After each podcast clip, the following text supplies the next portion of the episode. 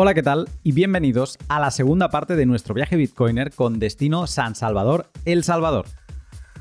Después de vivir una experiencia vital visitando el país salvadoreño en noviembre de 2021, volvemos a la meca Bitcoiner para ver qué ha cambiado en el país un año después de la adopción de Bitcoin como moneda de curso legal, para conocer la más rabiosa actualidad de Lightning desde Adopting Bitcoin, para saludar a Napoleón y para reconectar con la tierra que sentimos como casa.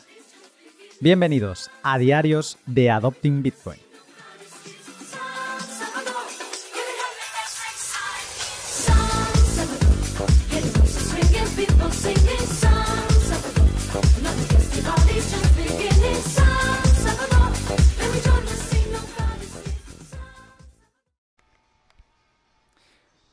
Buenos días, os hablo desde el futuro. Yo ya he vivido el día que vais a escuchar hoy. De hecho, estoy a punto de irme a una fiesta de, estas de after party. Pero solo te quería decir que todo esto que estoy viviendo y todas estas fórmulas y tener a Sergi detrás con música, toda esta aventura es gracias a Joder Joder, a Bitrefill, a Moon, que hoy ha mejorado ya en tema de fees, se nota que la mempool está bajando y he tenido Coseco también de sponsor. No, y hoy Moon, con Moon he tenido algún pago a cero sats, esas cosas que a veces pasan. Y, mm, y VPN, que como ya sabéis, le podéis enviar un DM y os dan mm, un 14 días para poder probar el servicio eh, de forma gratuita. Vais a Twitter, abrís, buscáis IVPN, le enviáis un mensaje privado, le decís, he escuchado en Lunaticoin que me vais a dar un bono y, y te lo dan, ¿vale? Y poco más. Mm, hoy, ahora en breve nos vamos a ir a la fiesta de Bitrefill y solo quería decir que Bitrefill en El Salvador es, eh, tiene una posición súper dominante. Hay un montón de servicios que puedes pagar con Bitrefill. Eh, creo que hay hasta facturas, o sea, cosas que son imposibles de pensar en otros países. Pues aquí puedes pagar tus facturas del agua y demás, pues lo puedes pagar con Bitrefill. ¿Y qué significa pagar con Bitrefill? Pues significa que con tus sats, con tu Bitcoin, con todo eso que has ido haciendo stack con el tiempo, pues lo puedes eh, convertir a servicios sin tener que vender en un exchange para luego pagar tus facturas fiat normal. Y mm, eso para la gente que no vivimos en un país como El Salvador, pues lo podemos hacer con tarjetas de teléfono, lo podemos hacer con establecimientos que utilizamos de forma habitual, como podría ser yo he gastado mucho en IKEA, cuando me mudé, pues ahí tuve que hacer algún que otro gasto para que mi Batcueva quedase bien. Así que, por ejemplo, IKEA o Zara y otro tipo de servicios. Hubo un servicio que vi en Argentina que era Frávega, si no me equivoco, o algo similar, que yo veía que estaba como en los más utilizados de Argentina en Bitrefill, pero no lo había visto. Y ahí ya, pues ahora que he estado en Buenos Aires, lo he visto por ahí anunciado. Pues por ejemplo, Frávega, creo que se pronunciado así. Así que si quieres vivir con Bitcoin eh, y no quieres pasar por ningún exchange, date un capricho, echa un vistazo al catálogo de Bitrefill y ya verás cómo te sorprenderás de todo lo que pueden ofrecerte.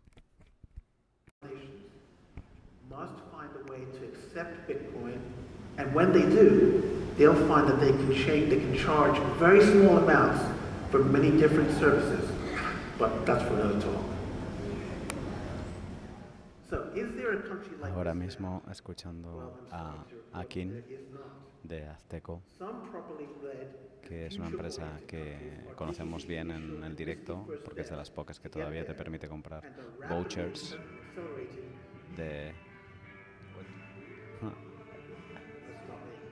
Aquí hay un error. Bueno.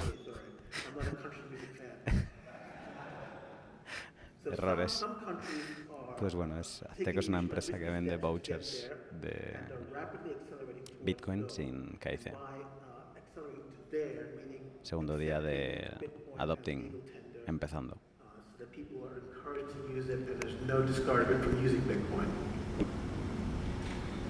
But they still have quite a way to travel before achieving the complete transformation that I'm imagining here. And uh, you might be familiar with this tweet about uh, the country that we're in now, the wonderful country that we're in now. Uh, with the pay to IP function, that was not the case. the users were just publishing, for example, an IP, and then uh, you could generate a new address every time with uh, changing addresses every time, which is the way Bitcoin is supposed to work. So it was good for non-reuse. It was also good to add nodes, like uh, any kind of, uh, of semantic that the merchant may need, like uh, this is the address to refund me. Ahora or, uh, mismo, this is the Giacomo this is the Succo expiration date of my haciendo sus clásicas charlas. Pinta bien. Va a hacer un histórico de los protocolos de pago de Bitcoin, empezando por Pay to IP. For example, if the counterparty refuses the payment, then do this. If you accept, then generate the key. You can generate another. So there was there were a lot of of uh, smart contract. Ya hemos salido un poco de las primeras conferencias, la de Giacomo ha estado muy bien, muy informativa. Mm, sí que ha dejado caer las cuatro perlas que siempre deja y ha estado muy divertida por la parte del yo... no, ¿eh? Eh, yo, yo good, WhatsApp. ha estado muy bien eso. We good? We good? Ah, we good, yo, we good, WhatsApp. Eso está bien. Y ahora aquí saliendo dando una vuelta, me he encontrado con tres eh, salvadoreños que me han venido a saludar. Y bueno, a alguno de ellos, le, a un par de ellos les tenía controlados un poco por Twitter, así que me ha hecho bastante ilusión y me apetecía saludarles. ¿Cómo estás, Daffer? ¿Cómo va? Eh, aquí aprendiendo nuevas cosas sobre Bitcoin. Eh, es mi primera conferencia y vamos a darle. ¿Qué tal por aquí? Pues eh, aprendiendo y conociendo este mundo tan bonito. Ajá. Y luego, a- a- me, me hacía gracia porque tenemos un tercer peer aquí que nos estaba explicando de que, bueno, claro, que se estaban quedando aquí en un hotel. Digo, claro, para el que viene de fuera nos pensamos que todo el mundo vive en San Salvador, pero no es así. Eh, que me, contabas que, que habéis viajado, o sea, que estáis a, un poco lejos de la capital. Y yo te decía, pero ¿cuánto es lejos? O sea, ¿de, de dónde venís más o menos en distancia de tiempo? Vengo del occidente del país, eh, más o menos eh, hora y media de donde, de donde yo vivo, hacia acá. Y bueno, tenía que aprovechar esta oportunidad de, de estar acá, de venir a aprender, a conocer peers. Y, bueno, eh, encantado, emocionado, mi primera, mi primera conferencia.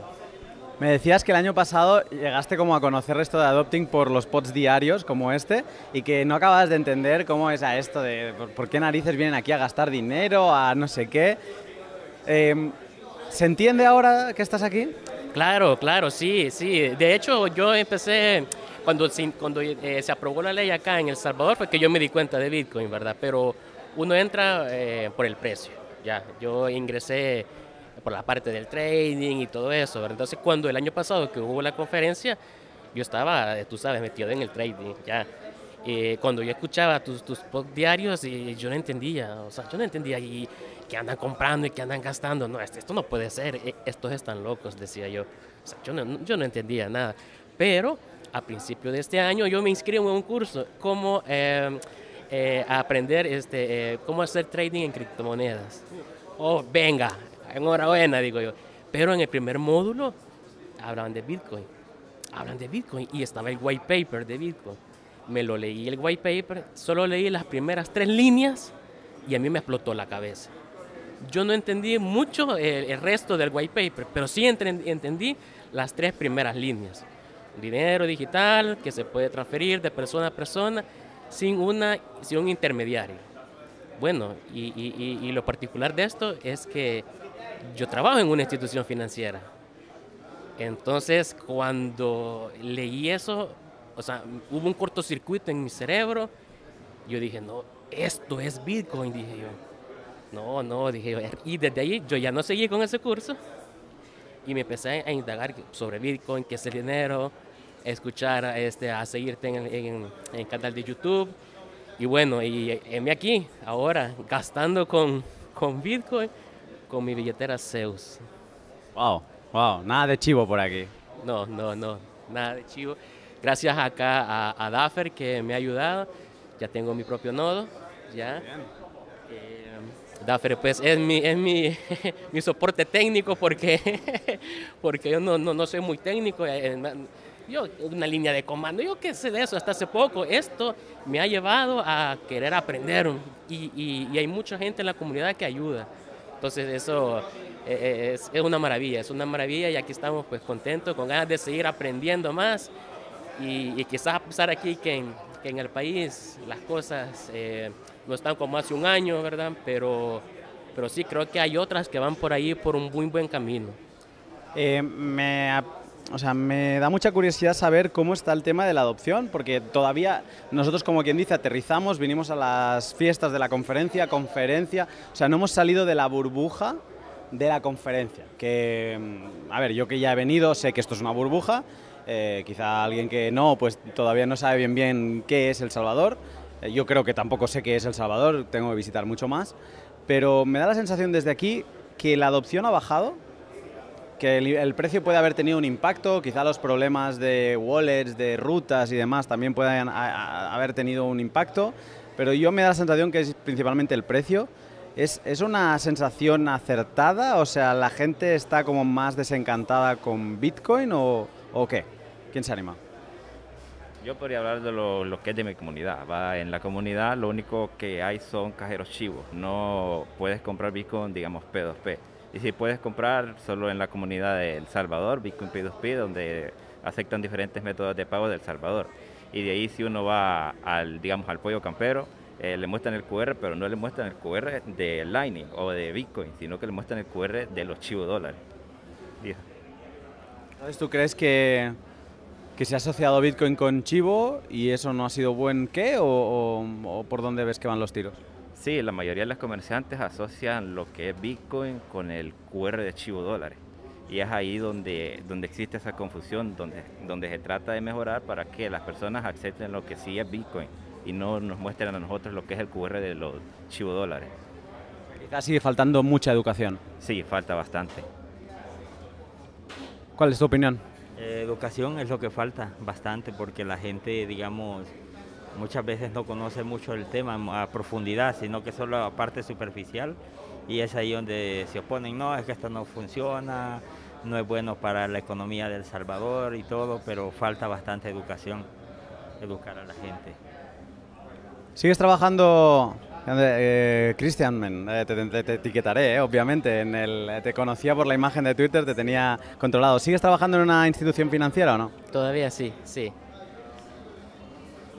¿Ves las cosas distintas desde que te caes por la madriguera del conejo? O sea, empiezas a, a poner en juicio cosas que antes dabas por hecho. Claro, claro que sí. De hecho, cada vez que sigo estudiando, cuando, bueno, eh, sos una referencia, pues yo, yo escucho tus podcasts. Eh, bueno, primero hay que entender Bitcoin, luego eso me llevó a entender, a saber cómo funciona el dinero, trabajar en una institución financiera, yo, no, yo desconocía de eso, pues prácticamente, o sea, muchas cosas que yo las desconocía. Cuando yo me di cuenta de eso, yo ya ni quería ir a trabajar, yo me, yo me decepcioné. Yo no quería, no, hombre, esto, ¿qué estoy haciendo? Digo yo, pero, pero bueno, eh, eh, realmente eh, sí, hay muchas cosas que, que, uno dice, contrasta, pues contrasta, y porque somos una institución que es centralizada y hay políticas y de repente pasa algo en, en la empresa donde yo trabajo y yo digo, esto no funciona con Bitcoin. E, esto no es así. Si la gente supiera y usara Bitcoin, se ahorrara eh, o se evitara estas molestias, trámites, papeleo, etcétera, etcétera, lo que ya conocemos, pero sí. Y una última pregunta para quien quiera de vosotros o todos vosotros. El Salvador, yo he visto cambios, en lo poco que he visto, he visto cambios de hace un año a ahora. ¿Es mejor un Salvador con Bitcoin o es igual? ¿Quién se anima? para mí viene siendo una oportunidad grande para el desarrollo, digamos, adaptarse a las nuevas monedas, igual como ha pasado a lo largo de la historia, que los tenemos que adaptar a los cambios y por en veces los cambios son buenos.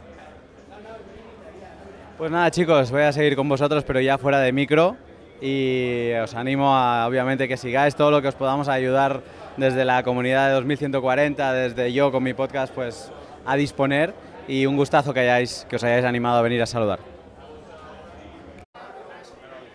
Más personas que me encuentro por aquí, otro salvadoreño ilustre.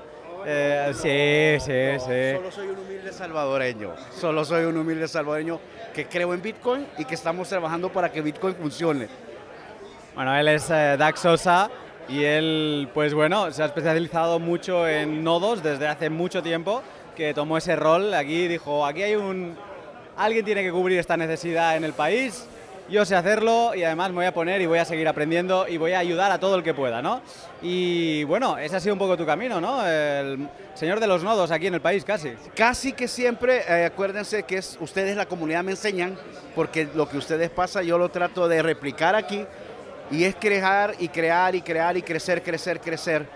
Eh, estamos comenzando en El Salvador, sea, todavía es solo un año, pero vamos a lograr que esto, por lo menos que no que cada persona tenga un nodo, que ese es un sueño, pero por lo menos que hayan más de los pocos que yo conozco locales.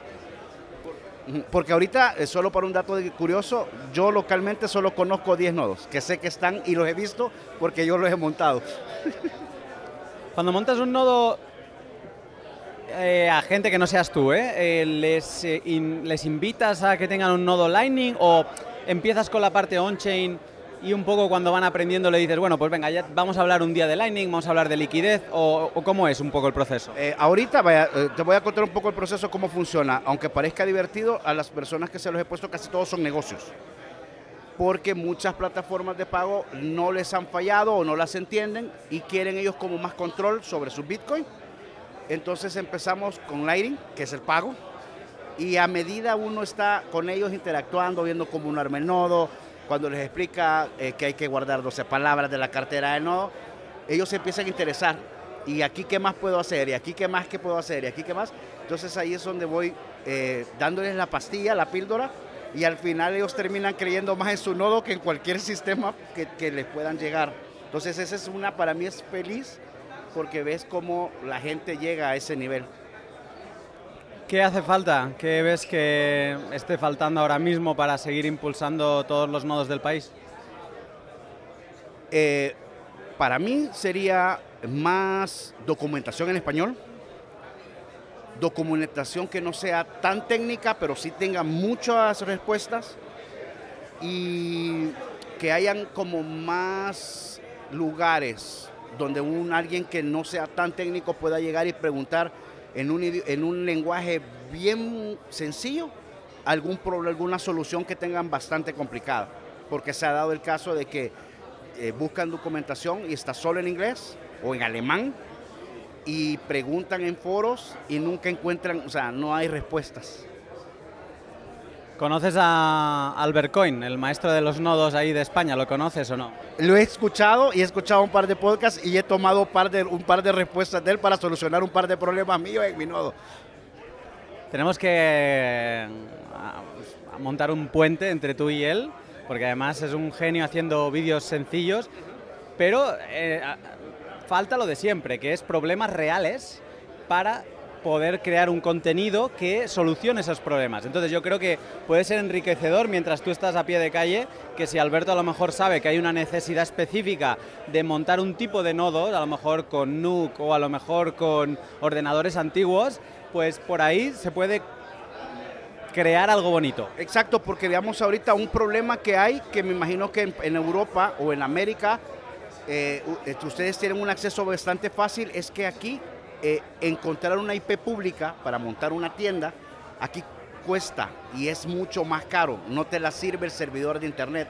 Entonces yo, yo ahorita ya encontré una solución gratis para poder sacar tiendas o eh, digamos un ejemplo LNBits a la ClearNet sin pagar un solo centavo.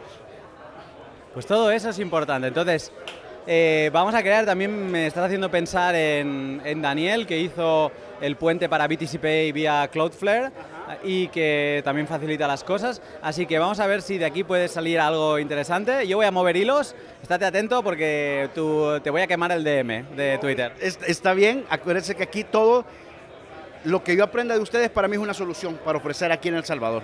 Y así vamos creciendo y creciendo y espero tenerlos más seguido aquí en El Salvador y que vean hasta dónde ha llegado esto. Muy bien, Dax, pues eh, un placer estar contigo y nada, vamos a seguir. Gracias y aquí estamos pendientes, ya saben, en Twitter, los que me conocen, no agréguenme y ahí estoy si, para lo que quieran y pregunten sobre los nodos en El Salvador. Bueno, estoy aquí con, uh, con John Carvalho, muy conocido por todos, sobre todo porque últimamente siempre está um, en los temas candentes. John, I was saying now in Spanish that uh, we know you good, the people that uh, is on Twitter, because you are always there when there is some hard topic, uh, you are there with your opinion and, and, and being uh, strong with that, you know, and, and, this is something I, I really appreciate. Um, but maybe I, I, would like to start with one question because uh, we have seen uh, in Lugano, BitKit was released. I think this is uh, something good. Uh, how is it going? it's going pretty well. Like we worked really hard to make sure we could at least ship something by that conference because it's like our, our family conference with all the companies that we work with. Um, and we did manage to get out something that mostly works. But now the uh, the honeymoon is over, and we have to fix all the bugs, and we have users reporting bugs, and you know the team is working hard to now get the app to be fully stable and fully functional. And it's a lot of work. You know, we have a lot of features in there, and there's a lot to maintain, a lot of surface area to you know make sure it looks nice, works nice, etc. So just basically that that's the mode we're in. We're just trying to make sure BitKit is um, all the features that we've promised are working as expected and that we actually deliver on trying to be the best Bitcoin wallet.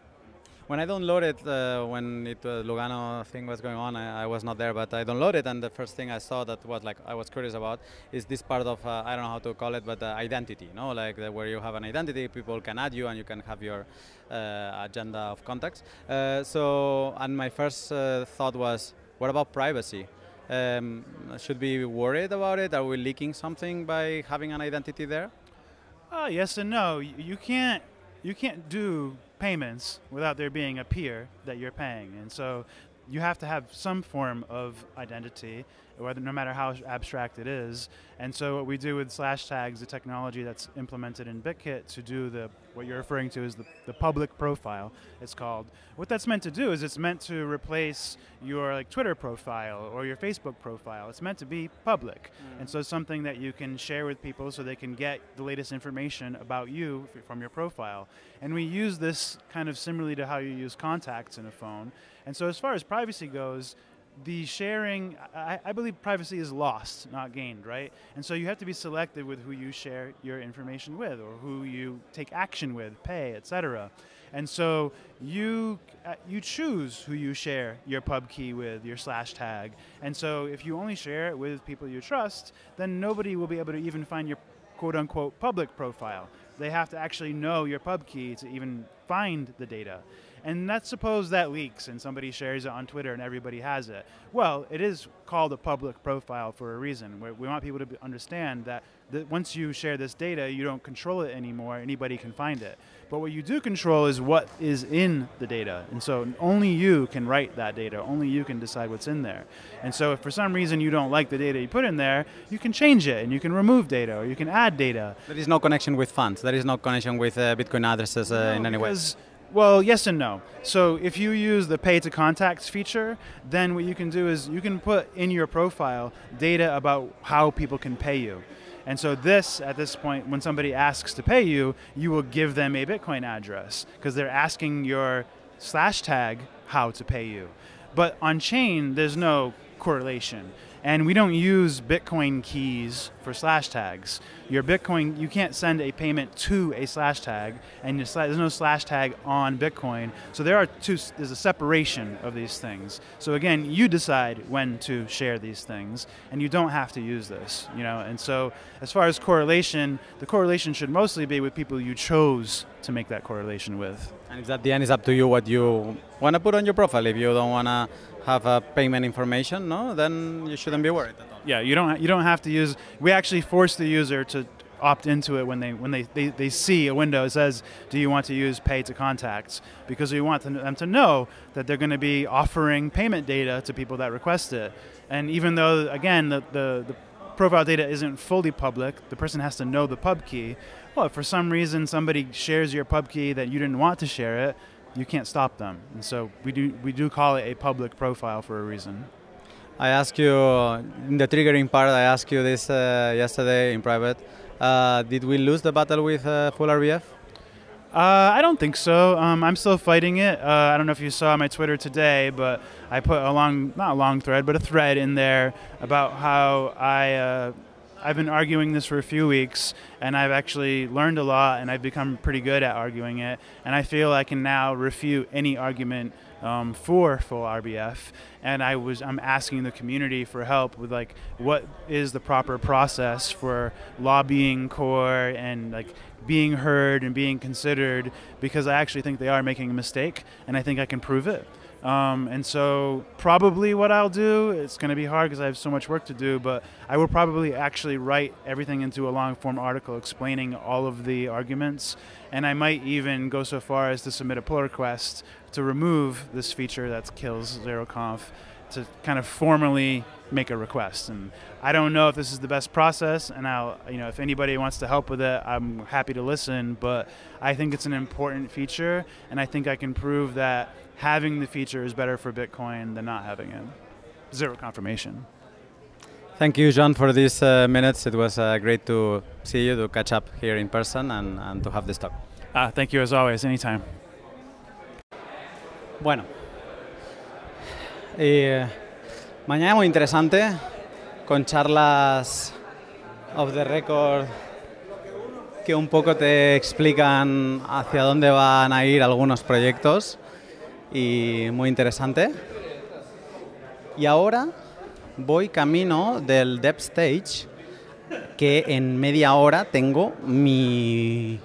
Bueno, el panel en el que participo sobre NFTs. Tengo muchas ganas. Tengo. Me apetece soltar lo que he estado reflexionando estos días y a ver qué. A ver qué tal. Entonces, nada. y Espero no ponerme nervioso. Últimamente lo estoy haciendo todo sin problema. Pero bueno, un poquito de nervios siempre se tiene un poco. Y en este foro, pues, eh, más. Y luego lo, típico, ¿no? Es que encima es en, inglés. Pero bueno, yo creo que no habrá problema. Y nada, muchísima gente, muchas charlas con Piers. Acabo de, de, como habéis visto, acabo de hablar con John Carvalho. Y nada, muy bien, muy interesante. A ver si también he hablado con Peter Todd me ha dicho que bueno, estaba liado ahora, a ver si después consigo que hable un rato conmigo, que es la otra cara de la moneda en todo el tema eh, RBF, ¿no? Si John es tan vocal ah, en contra del full RBF, eh, Peter es eh, lo contrario, es súper a favor, incluso promueve que los mineros intenten a señalizar full RBF para que, digamos que como que se haga un hecho y que las empresas de ZeroConf como Moon, Bitrefill y Synonym pues se vean obligados a, a cambiar de modelo. Voy a entrar al Dev Stage y me voy preparando. Bueno, acabo de salir de la charla de que, por cierto, os explico los insights. A mí me dijeron si quería participar porque había habido una baja. Yo me hacía ilusión formar parte de, de los speakers de Adopting porque bueno, me había dormido enviando un tema y dije, vale, venga, va, me apunto. Y me había preparado, como a mí me gusta hacer, la historia tal y cual, digo, porque me harán alguna pregunta y voy a empezar a darles un poco de leña, a, a poner los puntos sobre las is en este tema, que creo que mi conclusión es que vamos a necesitar tokens para cosas, o se pueden tokenizar eh, como por ejemplo billetes de cosas, ¿no? Que, o sea, que se estaría bien que pudieran... Eh, acabo de ver a Javier Bastardo y estaba riendo. O sea, cosas que se pudieran transferir y hacer atomic swaps con Bitcoin, crear mercados secundarios. Me parece que, esto sucederá sí o sí. La, la, pregunta es si es necesaria una, una blockchain. Yo creo que no, ¿vale? Para quien le interese este tema un poco más, Per Credit, que presentado en Lugano por Palo Ordoino, John Carvalho y demás, hablan de esto, de que no, es necesario una, una, blockchain para todo esto y, si nos cargamos todo esto, pues ya no hay ideas de meter en tokens en Bitcoin y no hay ideas de, de seguir, digamos, ensuciando la discusión, que es lo que a veces me parece, ¿vale? La anécdota es que un minuto antes de subir al escenario, pregunto a, ah, no me acuerdo su nombre, a la chica que está ahí, eh, digamos, haciendo de MC hoy, eh, le digo, ¿quién modera? Y me dice, tú. Digo, ¿cómo que yo modero? Dice, sí, sí, tú, tú moderas. Digo, no, no, a mí me habían dicho que me preguntarían alguna cosa y yo aquí diría mi discurso y ya está. Claro, el, el approach es distinto, moderando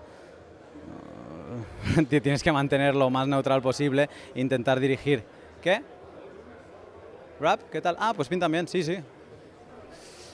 Y mm, el tema, claro, no tengo preguntas preparadas, no tiene nada. O sea, como moderador me gusta prepararlo un poco, como speaker, si el tema lo domino no me preparo nada. Entonces digo, Dior. Pero bueno, eh, bien, yo creo que he ido llevando la conversación un poco hacia donde quería. Mm, Los balones se han tirado fuera en los puntos eh, que, digamos, eran más incómodos para ellos. Y me han faltado un par de preguntas más, pero, pero bueno, algo a seguir, eh, pues lo seguiremos viendo, quiero decir, no, no se va a ir a ninguna parte todo este tema.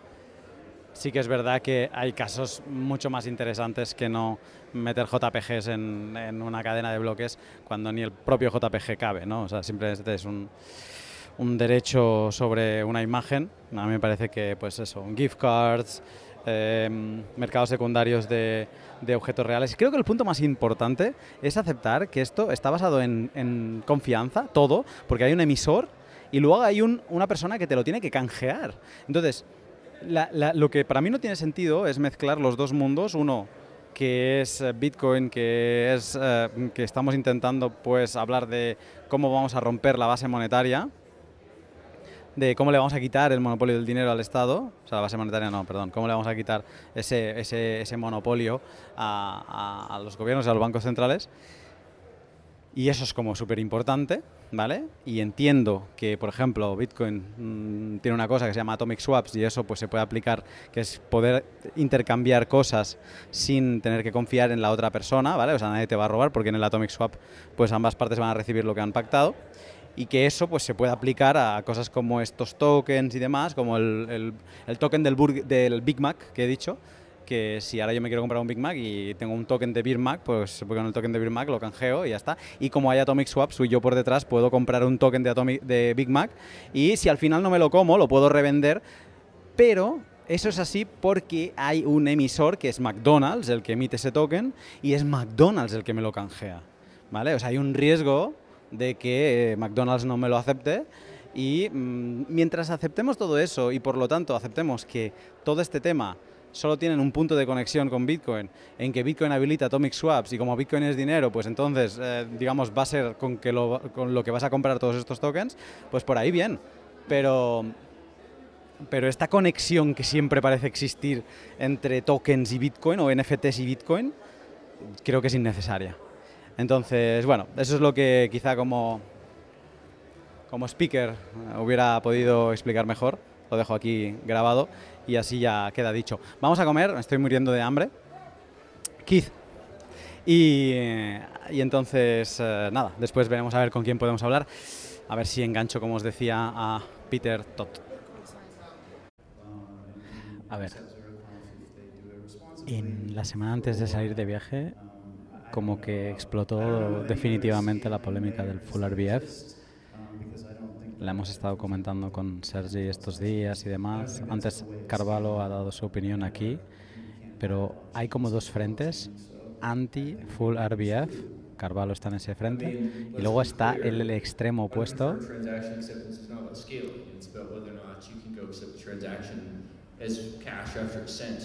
Now, if you're going to go and wave a magic wand and say lightning's broken, I'll go and uh, be the annoying person who says, all right, exactly how is it broken? Because can I just go use, uh, Bueno, he dejado porque está hablando Peter Todd. que Peter Todd está en el, en el otro lado opuesto a lo que Carvalho dice, o sea, está anti-ZeroConf o a favor 100% de Full RBF. O sea, tengo sobre el escenario los dos polos opuestos y Giacomo en medio. Entonces, es curioso que Giacomo sea el moderador. Vamos a ver qué sale. Answer and a honest answer, and they are different. Like the correct answer, culturally speaking, is uh, we will scale with uh, current Lightning Network, future Lightning Network uh, uh, alternatives like uh, two, or maybe uh, like federations and, and partial hybrids.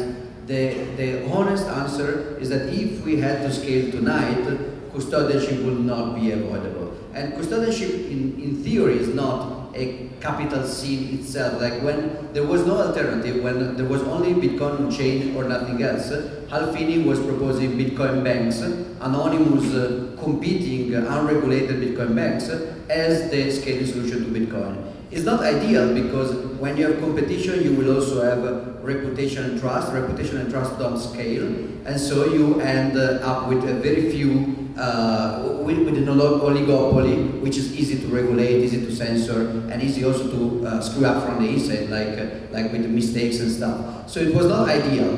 But if there is no alternative, for sure the blockchain cannot scale to millions of users. That's technologically impossible. So I think that in the future, scaling will be layered with progressively more trustless solutions. If we had to scale tonight, the sad truth is that custodianship would be the only way. But that's not to say that we have normalized custodianship. We should, I mean, there is a reason we say, uh, like, keep your own keys. Even if it's hard, even if it cannot scale for everybody, as long as you can, you should. Estamos que hemos salido de casi de las últimas charlas, ahora nos iremos al evento de Bitrefill. Hemos tomado una cerveza del típico surtidor este que pagas con Lightning. Hemos intentado pagar con Cashew, pero da- tiene un problema de enrutado o algo y no, no hemos podido. Y al final hemos pagado con Moon. Y, mm, y eh, Sergi me ha dicho, hay una canción nueva de Bizarrap. Es poco Bitcoin esto, Es poco Bitcoin, pero. pero podemos hacer un poco de reaccionando. A ver cómo es. Con Duki. Con Duki. Parece. 3 minutos 52. ¿Tienes en volumen a tope ya o no?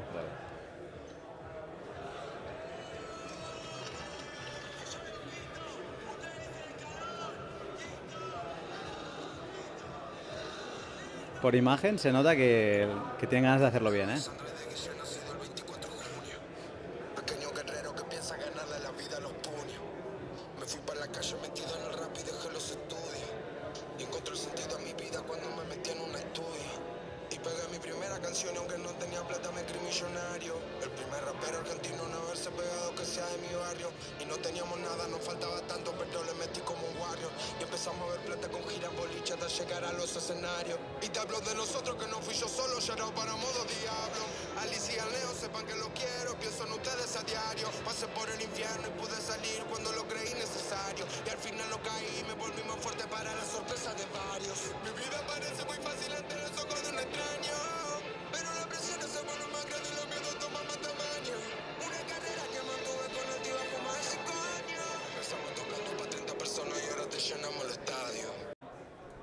Vale, canción acabada. Y he pasado por dos fases que se, se relacionan. He hecho como un vale. Y luego he dicho, ah, claro, vale, vale. O sea, tengo mi opinión clara. ¿Tú? Yo creo que también. ¿Y es? Eh, a mí me parece que es mucho menos comercial que, que la última con, con Bizarrap, o sea, con Bizarrap con Quevedo, perdón. Ah, me ha recordado mucho a la de Pablo Londra, eh, un poco más larga, pero la idea, o sea, el hecho de que es más profunda, que no es tan música para poner en la discoteca, pero más que la canción importa. Eh, ahí lo veo yo. Yo la estaba escuchando, me estaba, todo el rato estaba esperando un drop de aquello de que, que reviente la cabeza y no llegaba. Y no, hay, Ha habido como amagos de drop, hay que decirlo. Pero no... y no ha llegado, no ha llegado, no ha llegado. Ha llegado una especie de semidrop, pero tranquilo. Y ahí es cuando yo he pensado, digo, es la típica canción para anuncio de Nike. Porque era como de superación, de no sé qué. Y digo, canción de Nike. Y luego digo, ¿qué, qué narices? Estamos a, a qué, ¿Cuándo empieza el mundial? en na- no sé qué día, pero nada, en breve. Digo, es una canción pensada para el Mundial. Es una canción porque también habla de, de Xila Barrera, me parece, o Shevchenko, no sé qué. Digo, es una canción para que eh, si Argentina hace o deshace, que ah, vaya apareciendo de fondo con montajes que haga gente. Sí, pues sí que puede ser, sí. Yo, mira, no soy tan futbolero como tú, no se me ha venido a la cabeza, pero. Pero no te lo descarto. Yo, después de estar en Buenos Aires y ver cuántos carteles hay del 10, y no es Messi, sino de Maradona, Messi algunos también, pero Maradona es ahí omnipresente, pues ya vengo como infectado de eso. Eh, ¿Cómo lo ves esto? Estamos cerrando el segundo día, eh, diferentes tipos de charlas, una sobredosis de información quizá en este momento. Un poco, ¿no? Eh, a ver, han sido dos días, igual que la última vez, pero ha sido mucho más grande. Muchos tracks yendo a la vez. Eh, se estila bastante este formato últimamente. lo que hace que no lo puedas ver todo y que tengas que hacer default a, a ver vídeos más adelante, ¿no? De ir a ver lo que más te interese en principio, lo que pienses que es como un poco más interesante y al final el resto, lo que te has perdido, si tienes suerte estará grabado, ¿no? A mí también me da un poquito pena porque, por eso, porque te acabas perdiendo cosas, sobre todo los workshops que no se graban. Y tampoco quieres ir a todas las charlas porque también quieres parte de la interacción con la gente que hay aquí, ¿no? que es, es gran parte de lo que importa. Ahora mismo un poco saturado, ya te digo, no creo solamente que sea por, por adopting, digamos unos cuantos días de conferencias ya. Y a partir de mañana va a ser un poquito más light, ¿no? Eh, va a ser más chill, ver un poquito más de El Salvador, intentar aprovechar los días para hacer un poquito de inmersión. Obviamente ir al zonte y relajarnos, que va tocando. Y recta final, estamos a final de miércoles. Sí, yo lo, lo reflexiono y creo que ah, quizá dos tracks, dos main stages que se graban y una línea de workshop como el año pasado, creo que es el formato perfecto. Si un track no te gusta, te puedes ir al otro. Si hay un workshop, no pasa nada porque en uno de los tracks eh, lo puedes ver luego. Aquí Es que ha habido tres tracks, dos, tres, cuatro tracks, más cuatro líneas de workshops.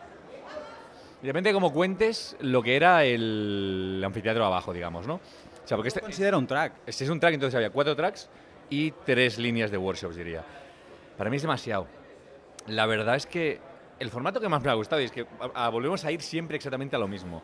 El formato que más me ha gustado de las últimas conferencias últimamente ha sido de Lightning Conf, porque eran dos tracks más el track, de- o sea, más los workshops en medio, y tú decidías a lo que querías ir. Todo estaba grabado. Eh, podías irte a un workshop sin mm, el, miedo de decir, "Buah, es que de lo que se va a hablar no lo voy a ver, ¿no? Y, y no hay una sobreinformación. Al final, creo que también, o sea, es importante darle voz a, a- a mucha gente, ¿vale? Y a diferentes perfiles de gente. Pero creo que tampoco hay que hacer un overload de, de charlas ni un overload de contenido. Ah, hay muchas conferencias últimamente. Entonces, mm, no creo que haya que competir por ser la más grande. E intentaría y no repetir tampoco mucho contenido, ¿no? Pero eso es, a ver, es mi, mi forma de verlo. Yo creo que condensarlo con contenido de calidad es mejor que hacerlo grande. Y no estoy diciendo que no haya habido contenido de calidad, ¿eh? A lo que me refiero es que si hay... Demasiado, de hecho. Si hay un, un overload de contenido, au- aunque sea de calidad, llega un momento en que te saturas. Em, sí. Poco a añadir tengo. Mm, Si te fijas, de Lightning Conf y Adopting del año pasado tenían las mismas tracks y funcionó. Y en este año ha habido muchos speakers que les ha tocado un escenario de esos minoritarios y es que tienes que escoger y no te puedes dividir. Así que bueno, sería quizá una crítica y también un aviso para eh, gente que esté organizando futuros eventos que lo tengan en cuenta. Más de un track, bien, más de tres. ñe. Sí. Bueno, vamos a ver qué hacemos. Empezamos a- empieza a anochecer. ¿Seis y? Cinco y media. Cinco y media. Es alucinante cómo se va el sol de pronto aquí. También es alucinante lo pronto que amaneces. O sea, a ver, es eso, estamos mucho más cerca del Ecuador de lo que estamos acostumbrados, ¿no? Eh, pero se hace de día bastante pronto y de noche. Ah, mira, ayer yo empezaba mi charla hace 15 minutos respecto a hoy, o sea, a las 7, a las 5 y 15. Y salía a las 6. 6, me estiré un poco, 6 y 10. A las 6 y 10, 6 y 10 era completamente de noche. Esperamos mañana aprovechar. Hemos de comprar crema del sol, ¿eh? Que si no nos vamos a tostar, porque cuando pega aquí, pega. Y alguien más que me he encontrado caminando por aquí, lo vi el primer día y luego dije, tengo que hablar con él en algún momento, y más que ahora es súper famoso y sale en HBO, así que, cómo no. Eh, pero antes de HBO ya salió dos veces en el pod, así que, ¿qué tal? ¿Cómo estás, Juan? Bien, bien, muchas gracias. ¿Cómo está el Anticoin? Muy bien, eh, ¿qué- ¿cómo has visto esto? Muy bien, me gusta bastante. Yo, yo vine aquí con una pregunta y la pregunta era que si aquí podía haber un, un entorno de startups, de inversión, de, para crear, digamos, la nueva generación de tecnología de Bitcoin, de, de carteras de Bitcoin. Si esto va a ser un equivalente al Silicon Valley para Bitcoin. Y lo que estoy viendo es que sí tiene los componen- componentes. Hay VCs, hay entre- emprendedores, hay programadores, hay entusiastas, hay eh, una comunidad y tenemos el apoyo del gobierno que ayuda porque ya no, no, hay, no hay tantos problemas pendejos que resolver.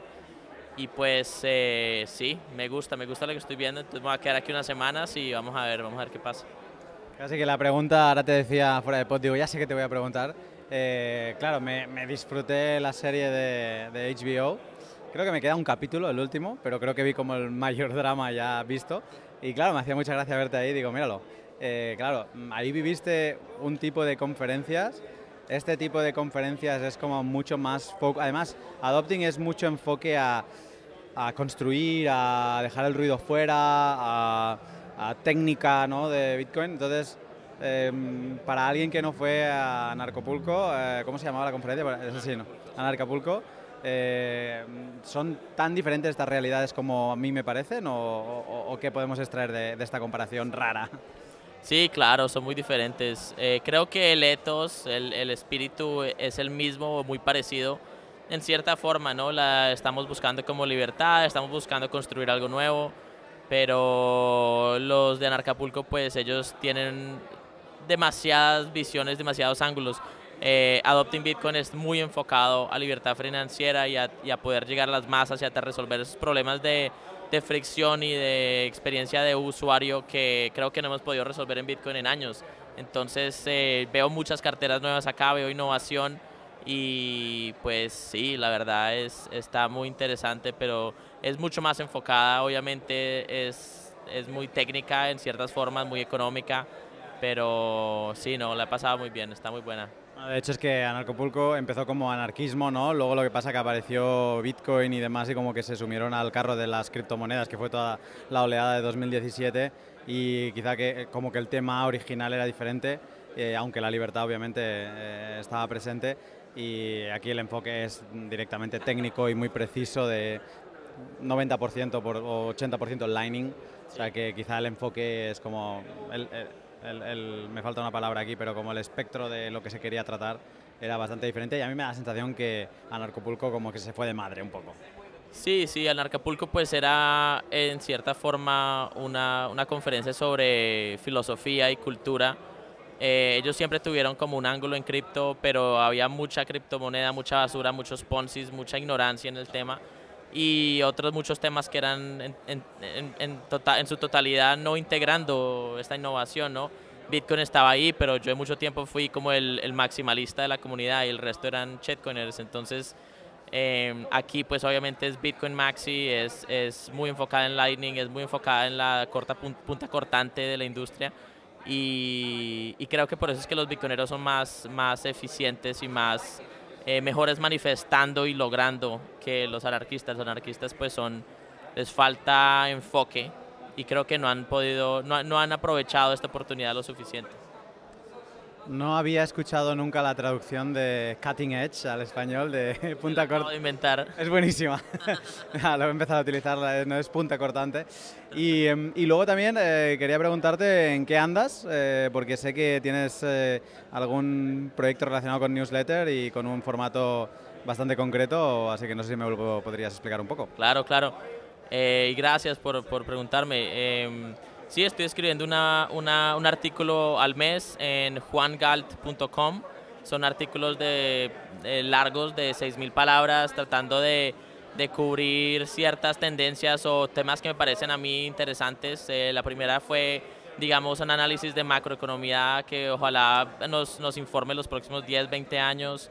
La siguiente fue sobre Ethereum y cómo la cagaron con el Proof of Stake, eh, haciendo la comparación de Proof of Stake y Proof of Work, de Satoshi contra Vitalik y pues creo que haciendo un análisis económico y desde una perspectiva como inversionista y luego escribí una como un perspectiva desde, desde de la distancia del Salvador y otra perspectiva desde la distancia de la realidad artificial, la inteligencia artificial.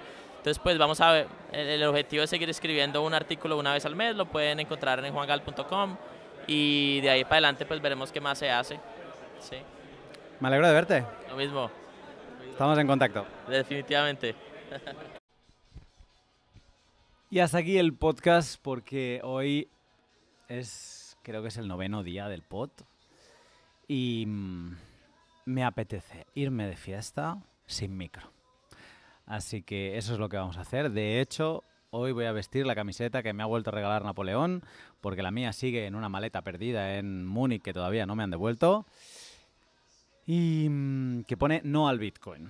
Y es un, no solo es un símbolo de lo que ha pasado aquí en El Salvador, sino es un símbolo de que yo me pongo en modo avión y, y desconecto de Bitcoin. Así que nos vamos a la fiesta de Bitrefill, que como no, no podía no estar en, en un evento. Y lo mejor de todo es que vas hablando con la gente de la conferencia y, y- y todos te dicen, no, no, hoy, hoy fiesta de Bitrefill, hoy fiesta de Bitrefill. Es como que es... Si hay fiesta de Bitrefill, ya os lo dijimos en, en Buenos Aires, Sergi y yo, ¡Se sabe! se sabe, se conoce, en Coseco también lo conocen, que lo saben hasta en Coseco, que si hay fiesta de Bitrefill, se va a Bitrefill. Así que lo dejo hoy aquí y mañana, último día, de seguramente de... Bueno, no lo sé, a lo mejor hago más días, no lo sé. Me quería reservar como dos días sin, de ir sin micro totalmente, pero no sé, a lo mejor no, a lo mejor haremos algo más. Así que día intenso, quizá mañana con más calma en el desayuno pueda hacer un recap de todo lo vivido. Peter Todd se ha escaqueado. No sé si le voy a encontrar otra vez, pero mm, ahora soy yo el que no quiere hablar con él. No, a ver si mañana está por el Zonte y, y puedo hablar con él. Y poco más, eh, poco más. Lo dejo hoy aquí y espero que os haya gustado todo, incluso eh, ese análisis musical que hemos hecho.